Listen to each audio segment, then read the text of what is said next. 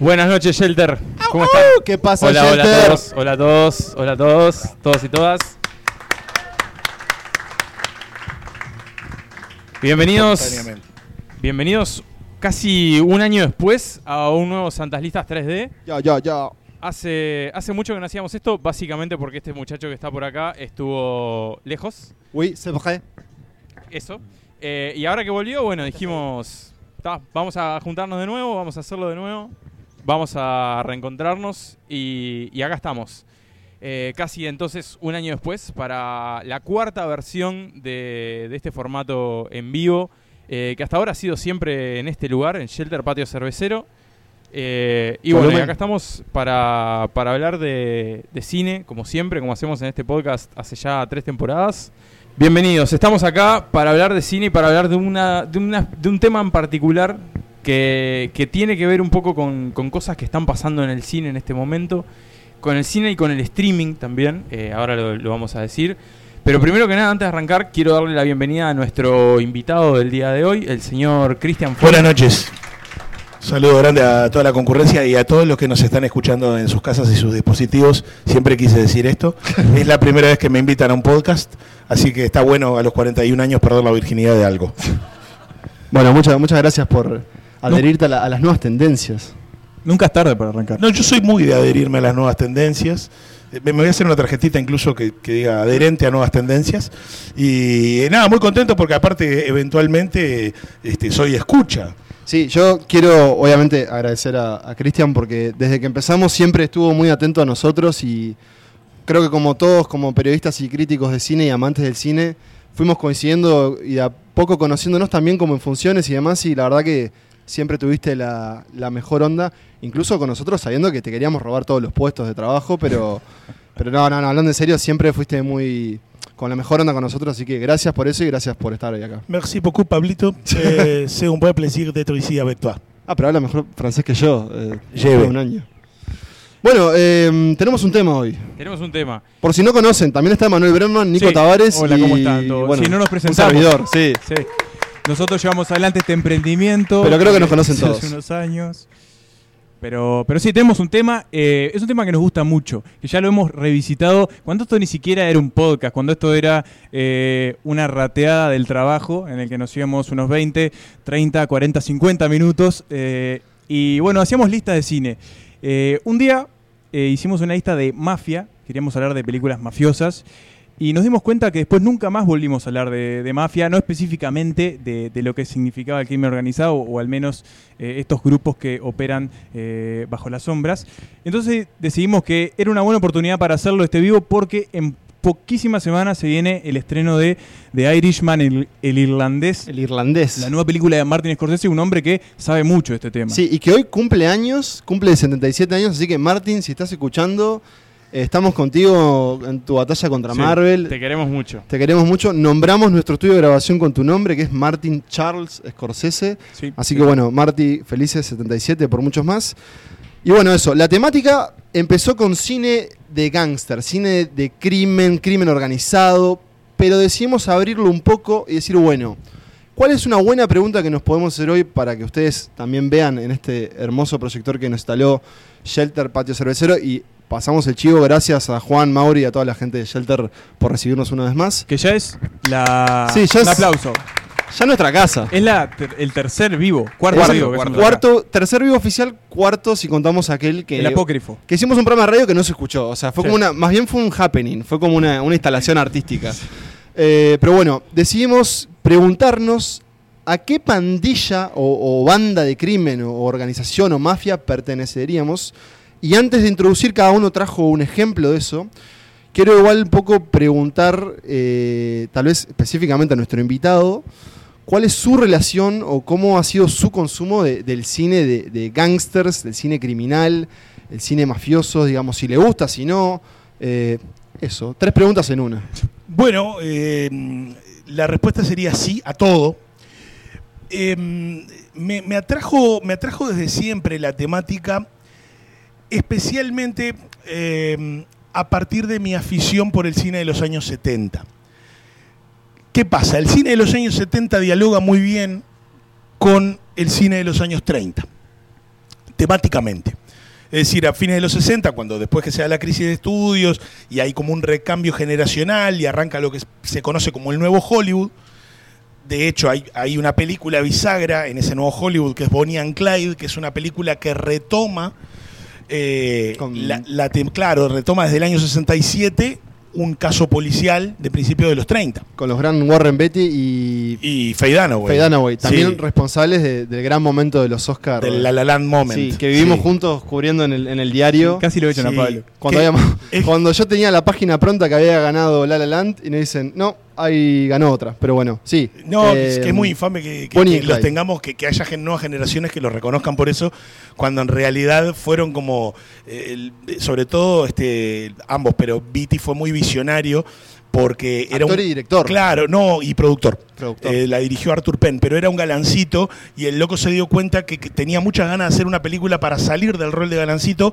y dijo las palabras mágicas. Cuando fue a Warner y Warner no se la agarpaba, eh, Warren Beatty dijo las palabras mágicas, que fue la pago yo.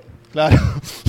Y inventó una nueva categoría. Yo tengo la ningún, tranca. actor, ningún actor del Star System había dicho, pará, yo saco, saco de la mía y, y la garpo. O sea que es como una película parteagua por, por muchos lados. Y retomo un caso de los años 30. ¿Qué pasó en los años 30? Eh, y también porque hay grandes películas de, de esa era. Pasó que a partir de la crisis bursátil del 29, eh, la población de Estados Unidos, como digamos principal punto de la industria del cine, eh, la población empieza a ver, este, se empieza a empobrecer, hubo suicidios en masa, en fin, y esta, era tal la bronca con el sistema que empiezan a idolatrar a los enemigos públicos. Ajá. Y los enemigos públicos, ¿quiénes eran? Los tipos que salían en la tapa de los diarios diciendo, bueno, estos robaron un banco. Bien, vamos arriba, bien. Vos robaste un banco por mí que yo no puedo robar un banco.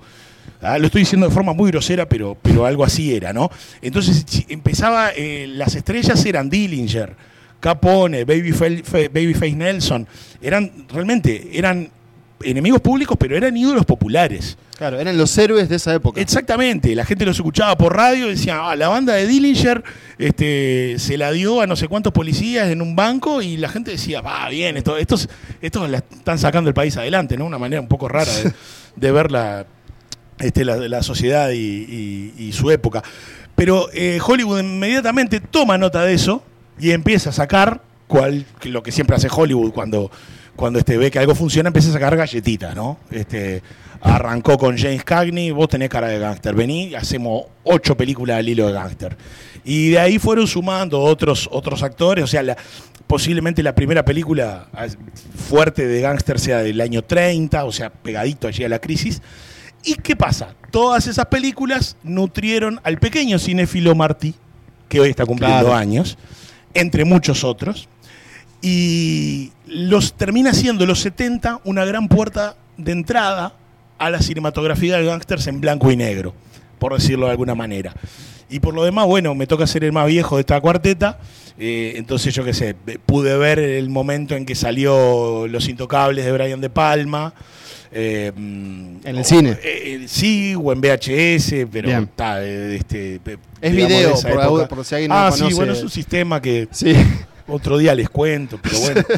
Este, se ponía un cassette y uno iba hasta un videoclub donde alquilaban las películas, este, en fin, muchas cosas. Un cassette es Este. como un disco, pero, pero, pero más físico, gordo. claro. pero físico. Físico, físico, con cinta. Después otro día les cuento. Hacemos, este, si quieren hacer un rincón analógico que. Eh, así que sí, disfruto mucho. Además, el, el buen Marty en, en ese palo nos ha dado grandes películas. Y hay también, por supuesto, dentro de los años 70, eh, una película que es como, de alguna manera, eh, la- lo- los, los, los yankees tienen un término, ¿viste? Cuando te dicen milestone. O sea, Sí, eh, algo. fundamental. Sí, algo, viste, que, que, digamos, un mojón, Sí, un por mojón. así decirlo, que obviamente es el padrino de Francis Ford Coppola. Este, que eso es como la excelencia, este, por más que no es solo una película de mafia, es Sí. sobre muchas cosas. Mucho más. Pero eh, creo que a partir de ahí uno, digamos, es este proclive eh, o permeable a los encantos del cine de enemigos públicos y crimen organizado. En, en- en mi caso, si me permiten la palabra, yo Sí, no, me di cuenta un poco de, de la fascinación que tenía por, por películas donde se cometían crimen, hasta que una vez una época que yo copiaba DVDs y me gustaba alquilarlos. DVDs, era un disco. Sí. alquilarlos, copiarlos, armarles el menú, porque era importante tener el menú con, con los capítulos que eran hechos al azar. Y una vez le presté esa colección de, de DVDs eh, falsos a un amigo. Y cuando me lo volvió me dijo, lo único que me diste fueron películas de crímenes y drogas. Y bueno, yo adolescente era como lo que, lo que me atraía y era como en su momento, tal vez en los 2000, siempre, y creo que vos lo, nombraste, algo interesante en, en sentir como cierta empatía por un tipo que en realidad sus códigos morales eh, son, erróneos, digamos, de una forma. Pero claro, el cine muchas veces construye a estos héroes. Lo que pasa es que ocurre lo mismo con la literatura también, en ese sentido, con la literatura policial. En ese momento, además del cine, se vendían mucho los folletines en, en los kioscos, este, donde el- la gente leía historias de crímenes. O sea, la crónica roja en sí, digamos. Pero no con, con el detective y el policía protagonista, sino con el otro lado. Sí, sí, La claro. Claro, claro. En su caso, En mi caso probablemente fue de jugar al GTA, googlear y ver que en realidad tal misión se basaba en tal película y decir, ah, a ver, y buscar y bueno, por ahí era la cosa. Es posible Una- que deje a mis hijos jugar al GTA a partir de eso que dijiste. Tenerlo en cuenta, tenerlo en cuenta que no es solo matar gente. Eh, Hay, Qué hay lindo eso. ¿Podemos poner eso en gráficos? Ah, no, es, es podcast. Bueno, en mi caso, en mi caso fue algo que deriva de un poco de lo que ya lo he contado varias veces en este podcast, si hay gente que nos sigue, tal vez lo ha escuchado, pero esa etapa en la que lo mismo como Pablo bajaba películas de 80 links de Mega Upload Sí. y mm, Un virus de camino. Claro, también. tenía tipo de Lares a veces también. Tenía 15, 16 y vi un montón de películas que, si bien no eran eh, estrictamente sobre crimen organizado, sí tenían a la violencia como Claro. centro y ahí obviamente había muchas que vinculaban Sí. a estos bandidos. Bueno, Los Intocables era uno. eh, bueno, obviamente El Padrino. El Padrino en, en esa... Creo que cualquiera que le interese el cine, cuando empieza como a, a explorar eso, esos caminos, esos vericuetos, enseguida se la pone como adelante, como bueno, esta película es la que tengo que ver, y de ahí empiezan a abrirse más cosas, y, y bueno, eh, fue un poco, un poco por ese lado. Bien, tenemos ejemplos. eh, tal vez los pasemos en orden como estamos En orden sentados. de- sí, exactamente, que empiece el Bien. invitado. Arranco yo, bueno, eh, mi ejemplo de cine mm, de, de mafia. Introducilo, lo vemos y ¿Cómo lo comentamos. Ah, bueno, como vos quieras. Ah, perdoname. este, Sin condicionarte ni nada. disculpas. fue como- Eh, solo digo entonces qué película vamos a ver. Sí, una Bueno, pequeña perfecto. introducción. Año 1965. Este es un policial francés llamado Le Samouraï. El Samurai. Alain Delon, efectivamente, dirige, Jean-Pierre Melville. Y esto es algo que encontré en YouTube, que es un clip que resume muchas escenas, del, o no sé si muchas, pero algunas escenas de- del Samurai con el tema principal eh, remixado. Es decir, este, con un remix bastante actual. Eso que están viendo, ese plano fijo, es eh, el principio de la película. Y es una película donde Alain Delon, todo su trabajo eh, es totalmente físico, porque no tiene casi diálogos la película. Eh, el samurái no es muy conversador en general, y este personaje que se llama Jeff Costello tampoco. Así que, eh, si quieren, po- ponemos play y ahí fundamento por qué, por qué elegí el samurái. Le damos. Vous restez là jusqu'à quelle heure On a loué la chambre pour la nuit. Je serai là à deux heures, gardez-moi une place. Apporte de l'argent si tu perdais. Je ne perds jamais. Jamais vraiment. No hay más grande soledad que la del samurái, quizá tal vez la del tigre de la selva. Esto es tomado de El Bullido, el libro de los samuráis. Delon es posiblemente uno de los rostros más fotogénicos que haya dado el cine jamás. Así que imagínense que aunque no hable, se puede bancar la película tranquilamente. Gran pinta el muchacho. Juan, ¿podremos bajar las luces un poquito más? Esta es una grandísima escena de, de robo de auto, porque siempre uno tiende a pensar en el robo de auto como una cosa, como un arrebato, donde hay que llevarse el auto cuanto antes. Y miren lo que es la, la calma del personaje y la- el grado de tensión que va a empezar a surgir probando una por una esa llavecita bajo, bajo la lluvia, esperando no ser descubierto. solamente trabajando con lo gestual.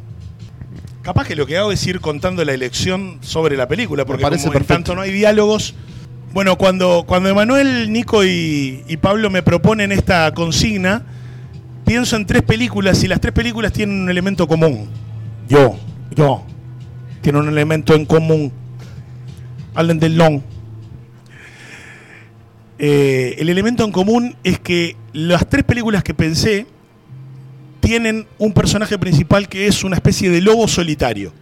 Trabaja para la mafia, pero no es parte de la mafia. El servicio tercerizado. Exactamente, ahí está. Una unipersonal. Un freelanceo del crimen. de mafia. Ahí está. Veo que saben de lo que estamos hablando. bueno, eh, Melville es un eh, maravilloso director y genera este tipo de, pequeñas escenas y pequeños climas. Em, esta es la primera película color de Melville, hasta eh, ese entonces solo había dirigido con fotografía blanco y negro. Jeff Costello es, un, es un asesino a sueldo, un mercenario, ahí entra al, café donde tiene que realizar un trabajo y no trabaja para la mafia pero siempre solo, sin dirigir palabras, sin mantener vínculos. eh, es, es hiper riguroso, disciplinado y, y certero. Pero algo va a salir mal y cuando ese algo sale mal se va a poner precisamente a la mafia que lo contrató en contra. Las otras dos películas que yo había elegido como potenciales candidatas para, para Santas Listas, una era una película de Michael Mann que se llama Thief, Ladrón, que es en los hechos del primer largometraje de Michael Mann, que es del año 81, que es con James Caan. Y Thief precisamente es un tipo que, como dice el título de la película, es un ladrón que es tan bueno, tan bueno, que todas las organizaciones criminales quieren contar con él. Y el tipo tiene una frase que para mí ha sido como, no sé, una especie de, de lema en la vida. El tipo tiene una frase que es, yo soy mi propio sindicato. ¿Qué pasa? Las, las ofertas que empieza a recibir eh, el ladrón de la película de Michael Mann son cada vez más suculentas y en un momento da el brazo a torcer y pasa a trabajar más directa que indirectamente para la mafia. Y la tercera película en la que pensé es una película de David Cronenberg que a mí me gusta muchísimo, que se llama History of Violence, una historia violenta, donde Vigo Mortensen, mira, ahí está, ¿qué qui- what do you want? To kill you, pimba. Pimba. No, no, no, es lo que tiene, viste, que ahorraron en guionista. Eh, la otra película es precisamente eh, la película en la que Vigo Mortensen interpreta a un tipo que es un hombre de familia que regentea una cafetería y un buen día lo, quieren asaltar y el tipo desarrolla una serie de maniobras rapidísimas que salen en los diarios, en la prensa y demás y logra neutralizar a, a los atacantes y ahí cuando sale en la prensa lo vienen a buscar de la mafia para la que él trabajaba y le dicen, vos todavía tenés cuentas pendientes con nosotros. Y ahí el tipo, que ya había, digamos, el- su pasado lo persigue, pero él estaba muy dispuesto a huir, se da cuenta que la única manera que tiene de liquidar su pasado es literalmente liquidar su pasado y deja el mostrador de su cafetería para este, irse tras, tras la, la mafia que alguna vez lo contrató. O sea que me doy cuenta que si yo me proyecto hacia los personajes, no quiero formar parte de ninguna organización criminal, este, quiero ser freelancer del crimen, Bien. quiero facturar, este, pagar IVA e IRPF en las organizaciones. Es muy poco, bastante parecido a lo que pasa en los medios, ¿no? Cometimos crímenes, pero no nos toman efectivos. Este, entonces, eh, lo mío, digamos, es esto. Yo adhiero a la mafia, pero si me dejan ser yo mismo. Sí, sí. Hay, hay un elemento igual creo que, que ya va a aparecer en otras escenas también, es que siempre las... El crimen organizado en el cine siempre se viste muy bien. Bueno, y yo, claro, yo te sí. pregunto si vos portarías, usarías ese, Sí, ese no- gamulán, ese abrigo, ese- esa gorra de... nunca los podría llevar como delón. Pero- este, pero sí, claro, claro. Eh, es una gran película, dicho sea de paso. Eh, me, dijo Estarico que está, que está disponible en Vimeo, que está Sí, gratis. eh, gratis Este, y legal, que es algo muy raro en estos tiempos. Bueno, gratis y legal son mis dos palabras favoritas. Pero eh, véanla, véanla porque es realmente muy buena y, y no creo que sea de esas películas que, que se vaya a volver tendencia, ni mucho menos, así que hay que ir y verlo. Lo que hace Delon es excelente, pero, pero toda la película es, es muy buena y esa fue mi, mi elección mafiosa de hoy. Bien, muchas gracias, Cristian. No, Eh. Le Samurai de Melville. Jean-Pierre Melville. Jean-Pierre Melville. Sí, año 1965. Bien, buenísimo. Yo voy a hacer un, un salto hacia el presente, aunque no, no, no tan a este nivel contemporáneo. Y un poco me voy a salir de la consigna, algo que hacemos siempre en Santas Listas, un poco es como tomarnos... Este, Libertades. Sí, licencias poéticas. Eh, yo elegí una pandilla que aparece en una película que no es estrictamente sobre, sobre el crimen organizado o sobre grupos criminales, pero sí tiene mucho de, de crímenes, mucho de confusión y tiene mucho humor, porque yo elegí el gran Lebowski y una pandilla que se hacen conocer como los nililistas, eh, que aparecen en tres escenas. Les voy a mostrar dos, son bastante breves, la primera y la segunda. Por si alguien no vio el gran Lebowski, les doy un poco de contexto. Vamos a ver una escena en la que el protagonista, que es, eh, bueno, The Dude, ¿no? O el Mota. El nota, en El España Nota, es ahí va, el Nota. ¿En dónde es el nota? En España. El El Nota. El eh, tipo sería acá. Sí, Claro, Acá fue el tipo. Creo que había un subtítulo que decía el flaco, una cosa así. El bueno, flaco, ¿no? The Dude, que es, un, es Jeff Bridges, que es un tipo que se pasa la vida muy relajado, tomando White Russians y fumando porro. Se ve envuelto en como una especie de confusión criminal en donde a él se lo confunden con otro, pero con otra persona que lleva su nombre, que también es, es- es Jeff, ¿no Jeff Lebowski John? John Lebowski. John Lebowski. Jeff, Jeff Lebowski. Jeff Lebowski. Claro, tiene el mismo No. nombre, esa es la Sí, cuestión. sí. Sí, sí. Ese es- Sí, ese es- Jeff esa es la gracia, Sí, tiene el solo mismo nombre. Claro, hay uno que es el gran Lebowski y otro no. Eh, y en el punto que vamos a ver en la primera escena, él ya pasó por un montón de. un montón de problemas. Y lo que tienen, lo que hicieron los Cohen es como inspirarse un poco en el cine neo-noir. Y básicamente el dude hace como de un detective que no quiere ser detective, pero tiene que ir averiguando qué está pasando y ver cómo salir. En realidad su motivación es la menos esperada de todas. ¿Cuál es? Él está enojado porque le arruinaron la alfombra. Es verdad, porque le mearon. Le mearon la alfombra. Que es- Eh, esa es la motivación del personaje, es esa. Que le compren una alfombra nueva porque los gángsters se la mearon. vos. Exacto. Está todo mal, no está bueno Eh, la alfombra. Entonces vamos a ver esa primera escena y después en la segunda ya es como un enfrentamiento de- del dude y sus amigos contra los nihilistas sobre el final de la película. Y bueno, vamos a verlo nomás. No tiene subtítulos, pero si es buen cine se entiende con imágenes, creo yo. Déjenme subir un poco el volumen. Qué buen plano ese, vos. Arranca así. Hay que poner pausa cada tanto en las películas, aparecen cosas increíbles.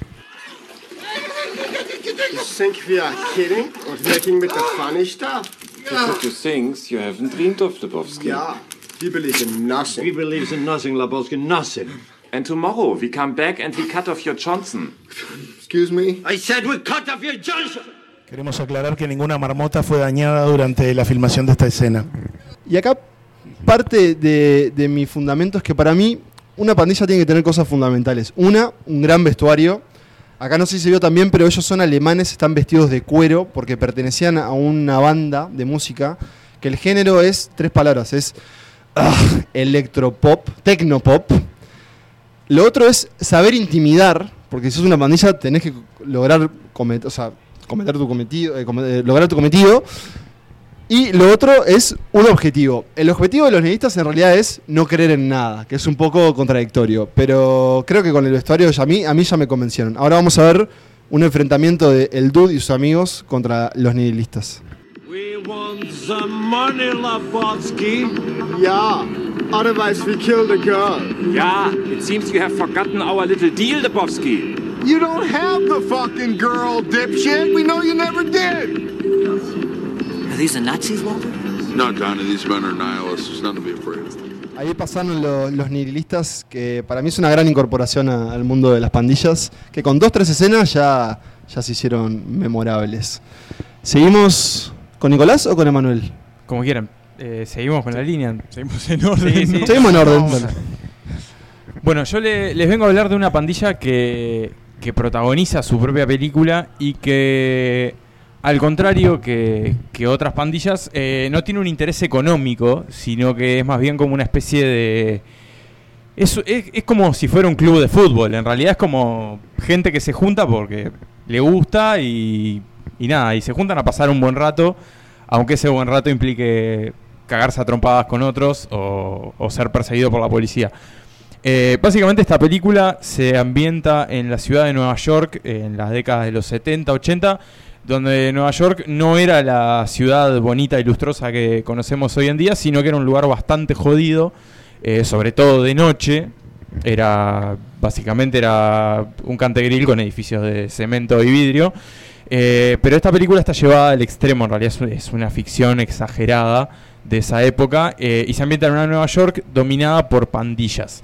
Pandillas juveniles, que bueno, son muchas, al punto que, que la película generó una pequeña polémica antes de su estreno porque te decían, bueno, la película te decía que, que las pandillas eran más que la policía eh, y que perfectamente podían dominar Nueva York.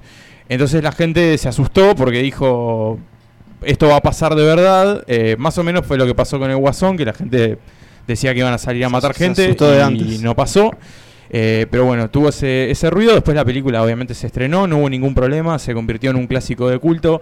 Al que le gustaba mucho era Ronald Reagan, el expresidente de Estados Unidos, que llamó a su protagonista para decirle, la acabamos de ver acá en, en, en lo que sería la anchorena de ellos, digamos, y, y la pasamos muy ¿Justo a bien. Ronald Reagan? Justo a Ronald Reagan. Que, Bueno, era actor. Ah, Claro, venía por ahí. ¿Qué película es? Es una película que se llama The Warriors, Los Guerreros. Acá, Gran, acá, gran, en, Ur- gran película. acá en Uruguay se estrenó como Los Amos de la Noche eh, en el Gran cine Trocadero. Gran traducción. Gran, gran traducción. De guerreros a los amos de la noche. noche. eh, en un cine que seguro Font fue mucho. ¿Cuál? eh, al Trocadero. Ah, sí, sí, sí. Y, y que yo tengo la sensación de que fue un cine al que fui mucho de, de niño, que fue como el primer cine al que fui. eh, la primera vez que fui al cine lloré y me fui, pero ¿Qué fuiste a ver? Creo que era tipo el jorobado de Notre Dame, una cosa así. Después me, me mejoré, digamos, y pude tolerar las películas. Y me acuerdo de ver Hércules ahí. eh, Sí, es- claro, es- oh, Hércules es un- bien, estreno el trocadero con toda la fachada. Era indivino. el- Era, ese era un gran cine, eh, hoy es donde Hoy está. es una iglesia, una- ¿no? ya No. fue Ah, una iglesia y ahora es ¿Dónde una está tienda de ropa. Ahora está Renner. Es donde está Renner, en 18 y Yaguarón. Ah. Y Renner puede estar en santas listas, ya lo saben, ¿eh? Por supuesto, las puertas están abiertas. Eh, y, así y- que y bueno. la iglesia, ¿cómo es? Del- La iglesia universal del reino de Dios. También puede estar, digo. Mm, Bueno, Yo, yo creo que fue una vez que entré ahí y lloré. Creo que fue ya cuando era Iglesia Universal del Reino de Dios. claro. Eh, Bueno, así que vamos bueno, a hablar de Warriors, eh, una película del señor Walter Hill que tiene nombre verdulero, pero en realidad es, es en inglés Hill como colina, no es Walter Hill como. Y la escena, Es- es el- ¿qué, y qué la vamos escena, ver? Vamos a explicar un poco de la película. Los Warriors son los protagonistas, son una de estas pandillas. eh, y lo que les pasa a los Warriors es que eh, los cagan, básicamente. Hay una gran reunión de pandillas en, el Bronx, en el norte, norte, norte de Nueva York. Hay una reunión de todas las pandillas que justamente se reúnen para tratar de tomar la ciudad, ¿no? Decir, bueno, somos más que la policía, podemos, podemos con esto. El, el que convoca, digamos, que es como el líder de la pandilla más fuerte, es asesinado por otra pandilla que eh, le echa la culpa a los Warriors. Los Warriors pierden a su líder en ese momento porque lo agarran y lo, lo linchan básicamente. Entonces los demás integrantes de la banda tienen que escaparse desde ahí hasta Coney Island. Básicamente tienen que cruzar Nueva York de punta a punta, son 50 kilómetros. Eh, toda la noche, digamos, tienen para llegar a su territorio y ponerse a salvo. Gran premisa. Es, un, es una enorme película, Warriors. Y en el camino, bueno, se van cruzando con otras pandillas que obviamente los quieren matar por esto que acaban de hacer y porque además, bueno, hay una recompensa sobre los Warriors. Pará, Nico, Sí. yo, yo no la vi. Estas pandillas, ¿cuánta gente más o menos? eh? Y Estamos tipo, son cerca de una 20, son 20, una grupitos veintena. chicos, son 50. muchos, son muchos. Eh, son grupitos chicos, pero bueno, digamos que hay 10 por Sí, pandilla. los, Sí, los sí. Warriors son en 15 o 20. O Ah, sea, no, si por se pica, es, está Es como salado. una cosa bastante Generala, entretenida, o sea, claro. Ah, está bueno. Eh, y bueno, los Warriors solamente se van cruzando con estas pandillas. Esta escena que vamos a ver eh, llega después de un momento en que los Warriors se separan, quedan separados. Acá vamos a ver a cuatro de ellos, que incluye a sus mejores peleadores, eh, enfrentarse con una otra pandilla que se llama las Baseball Furies, las Furias del Béisbol.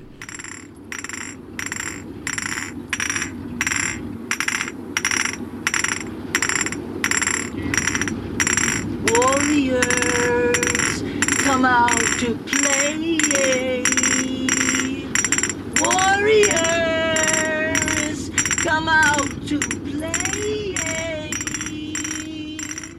Esta gran película está cumpliendo 40 años este año y el elenco original se reunió para hacer el, tras- el viaje hasta Coney Island. Esas son las Baseball Fury, estos son los Warriors. Y bueno, y ahí que fluya la magia. Los Warriors no tienen armas. Solo sus puños. Por ahora no, claro, solo tienen sus puños y su habilidad, porque son gente muy inteligente y con mucha coordinación, como vamos a ver ahora. ¿Se permiten armas de fuego en estas peleas? No, solo Ah. armas, puños y armas blancas. Muy bien, muy bien. Si tenías sobrepeso, no, no podías No podía, estar estabas en la hoja. en una de estas. Uno de los Warriors ahora es un un integrante estable de, de la troupe de Tarantino, Sí, James, James Remar. Remar. Gran momento ese que el muchacho se queda paradito, así mirando, ¿no? Y el otro viene de atrás. Los béisbols están inspirados en Klaus Nomi, básicamente. Tiene toda una cosa, es muy caricaturesca de Warriors, pero. eh, O sea, todas las pandillas parecen salidas de. Y remite al universo del cómic, además. Una maravilla. Muy bien, bueno, y ahí los Warriors tienen bates y, y continúan su camino. Bueno, entonces vos estarías dispuesto a ponerte un chaleco sin remera Cueros. y correr y sudar con otros amigos el Exactamente. resto de la noche. Exactamente. Bien, bien. Eh, Puedes, puedes empezar hoy. sí, sí. No, ¿Sabes lo- qué? Me, me hizo acordar a una película, no sé por qué me hizo acordar de esta película, pero tiene algo. de- hay una película inglesa que se llama Green Street Hooligans o Green Street Elite, no me acuerdo. ¿Con Elijah Wood? Sí. sí, la que son barras bravas. Que son, es parecido a esto, pero en el ambiente del fútbol inglés y cómo los hooligans se daban este, como quien no quiere. Como quien lava y no plancha, y no que plancha. Y me hizo acordar mucho si estos encontrazos, tipo, bueno, esta noche es el día que nos encontramos y nos vamos a, a dar con todo. Tipo, estos peleas pactadas. Y no sé, me hizo Ahora le dicen Tinder a eso. Tiene, tiene una cosa así, So- eh, Otro tipo de escaramuza. más físicas. Bien, nos queda la última. Y nos queda la última, pero queda la bueno, sí, última. básicamente los Warriors, eh, para cerrar el concepto, me, me encantaría tener así como una banda de amigos que con los que estamos entrenados, Sí. con los que tenemos estrategia, tenemos como un entendimiento así mutuo de decirnos, ta, vos por acá o yo por allá, hacemos esto así como está, y darse de bomba y estar en Nueva York, o sea, Claro, también. ta, eso Sí, siempre sí. suma, Yo- eh, yo y usar estar- chalequitos, Yo ¿verdad? puedo que- estar si no hay que correr tanto. Sí, es- este justo es un momento muy puntual. Hay otro grupo de Warriors que no corre, que van en metro. Capaz que vos podrías ir en eso. capacidad pulmonar es muy escueta. Sí. Eh, pero, pero bueno, queda la última y me toca a mí y yo voy a salir un poco y me voy a volver a meter en el cine gangster más clásico porque voy a hablar de una película de 1984 de un director, digamos, eh, legendario llamado Sergio Leone. Eh, no se pronuncia así porque el hombre es Sergio Leone. italiano, así que debe ser como Sergio. Leone. Eh, y es el fin de una trilogía que él le puso Once Upon a Time, que no tiene nada que ver con la última película de Tarantino. Pero a la vez sí. Está el homenaje al nombre, digamos, ¿no? Está el homenaje al nombre, pero al menos en, en- en espíritu y lineal no, no lo es. Y es esta película la que traje en físico. Sí. Y es una de las pocas películas que tengo en físico. Eso es una película real. Esto es eh, una película de verdad, es un DVD, hay dos acá La vamos a sortear, ¿no? Eh, no. Ah, no, no, no, no, eso queda para. para- Que me la Pero sí compré, hay premios, ¿eh? me la compré Sí. recientemente en Pará. el difunto Vic. Y la, ten- Eh, la tenés en, en dos discos, ¿no? En dos discos, dos claro, discos. claro. Porque ¿qué pasa con esta película? Dura casi cuatro horas. Eh, es una. Una temporada. es, es una temporada de series de, de pocos capítulos. Hoy sería una serie. ¿Vos sabés que creo que hoy sería una serie? Hoy sería una serie. Sí, sí, sí. Hoy, hoy Ocho planearía episodios. como una serie. Pero bueno, esta Original de película Netflix. se llama Once Upon a Time in America. Érase una vez en América. Está protagonizada por Robert De Niro y James Wood. Y, y es, es una saga muy clásica de, de una pandilla, más que una pandilla, de una organización criminal, de una mafia. Porque bueno, estamos de nuevo en Nueva York, en Brooklyn, en eh, un gueto judío de Brooklyn en los años 20, donde bueno, un par de botijas eh, que hace traba- hacen trabajos sueltos para determinados... eh, no sé si son capos mafiosos porque son de poca monta, o sea, hacen trabajitos. Mafiosillos. ahí, mafiositos. Pero bueno, estos chiquilines trabajan para ellos y bueno, van a ir creciendo, van a ir desarrollando eh, una amistad, se van a ir, este, eh, bueno, de alguna manera creando esta organización criminal. Pero la película no va a estar contando estas cuestiones de orden cronológico porque eh, es como un puzzle. Es, se va, arranca en la mitad, arranca en los años 30, después vuelve a los años 20, después pasa a los años casi fines del año 60. O sea, es, va y viene la película y de alguna manera lo que retrata es esto que decía Christian más temprano cuando hablaba del padrino. Y es que las películas de mafioso no son solo películas de mafia y de, y de cobrar lo que te corresponde porque este no te pagó tal cosa. No, son también películas de, de amistad, de El honor. códigos que se mantienen, de honor, de traición también, porque a veces entre los propios amigos, y es algo que pasa en esta película, pasa que hay traición De familias. de familias, de un montón de cosas, de, de la calle, de esa como pulsión que había en esos momentos. La Universidad de la Calle. La Universidad de la Calle. Pero bueno, este, la escena que vamos a ver de esta película es una escena muy icónica que de alguna manera también ha trascendido un poco la película y que incluso ha convertido a cierto eh, lugar de Brooklyn en un lugar muy fotogénico donde mucha gente va a sacarse foto. Para Instagram. Por ejemplo, nosotros dos, Por ¿no? ejemplo, nosotros dos, como bien buenos turistas. eh, que bueno, ya la van a ver. Es un momento en el que es eh, cuando estos amigos son chicos todavía, son unos, tendrán 15, 14 años y están, voy a introducir un poco porque si no, no se puede entender, ellos trabajaban para, un, para uno de estos mafiosos, deciden dejar de trabajar para ellos después que le den una, una generosa golpiza y deciden como empezar su negocio por su cuenta. Les va bien en el primer, en el primer, este, en el primer trabajo y juntan un, poco de dinero que dicen, bueno, esto lo vamos a repartir eh, en partes equitativas, lo vamos a guardar en un banco y bueno, eh, lo vamos a tener ahí, vamos a seguir trabajando. Pero el tema es que este mafioso, ah, para que dejaron de trabajar, no va a quedar muy contento de que empiecen a robarle el trabajo y bueno, va a pasar algo que eh, ya van a ver en el clip que va a tirar Pablo. Tampoco hay subtítulos, pero bueno, acá van a, están llevando la plata que consiguieron del primer trabajo. Esto me gusta pila porque es la inocencia del, del pibito que consigue como sus primeros billetes y dice, déjamelo ver una vez más antes de meterlo en el... ¿Ese es eh, Fideos? No. No, Fideos es Noodles, Es el Robert De Niro. personaje principal es Robert De Niro, que es de alguna manera el que protagoniza la película. Bueno, ahí ve la plata. Eso es mucha plata para la época. Se pone muy contento. Todos vienen de ambientes muy, muy precarios, además, con varios problemas económicos, o sea, familias bastante disfuncionales. Entonces, obviamente. eh, pero bueno, la escena, escena, que es muy icónica, empieza en el momento que ellos se van de acá. Esta es la famosa escena, obviamente mucha gente ahora se saca fotos ahí. Esto es desde Brooklyn. Esto es Brooklyn, Mira, mirando el puente Manhattan de allá. Williamsburg, creo que es. Hay un pegotín de santas listas en ese cruce. Ahí van muy contentos. La policía ya medio que los conoce, así que los relojea. Me gusta que lo relates como un partido de fútbol. Y fíjense cómo está filmada esta, esta escena. Es, es muy, muy hermosa.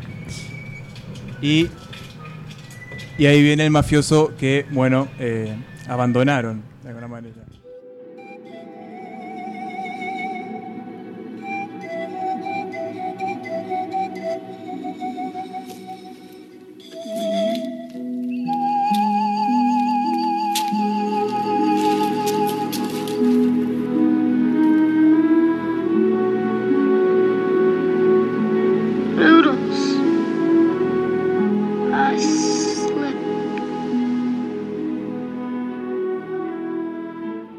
Bueno, la cuestión es que esta. Cerramos- escena- bien arriba. Cerramos bien arriba.